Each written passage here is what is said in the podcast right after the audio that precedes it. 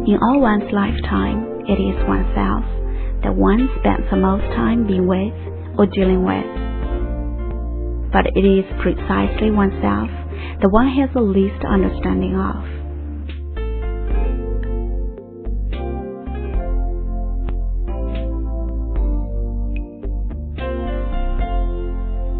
Welcome to Faith Reading Online Simply to Relax. I'm Faith. To get a thorough understanding for oneself is to gain correct view of oneself and be a sober realist, aware of both one's strengths and shortage.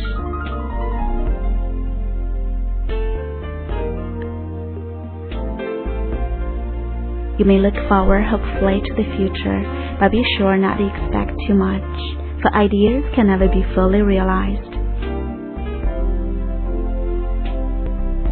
You may be courageous to meet challenges, but it should be clear to you where to direct your efforts.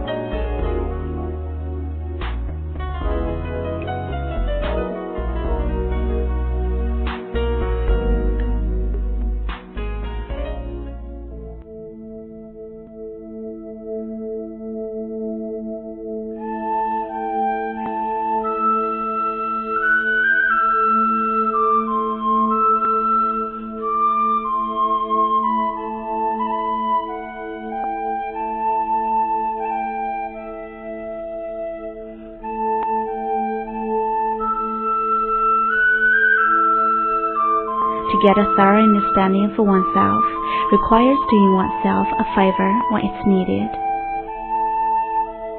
In time of anger, do yourself a favor by giving vent to it in a quiet place so that you won't be hurt by its flame. In time of sadness, do yourself a favor by sharing it with your friends so as to change a gloomy mood into a cheerful one In time of tightness, do yourself a favor by getting good sleep and show yourself loving concern about your health and daily life.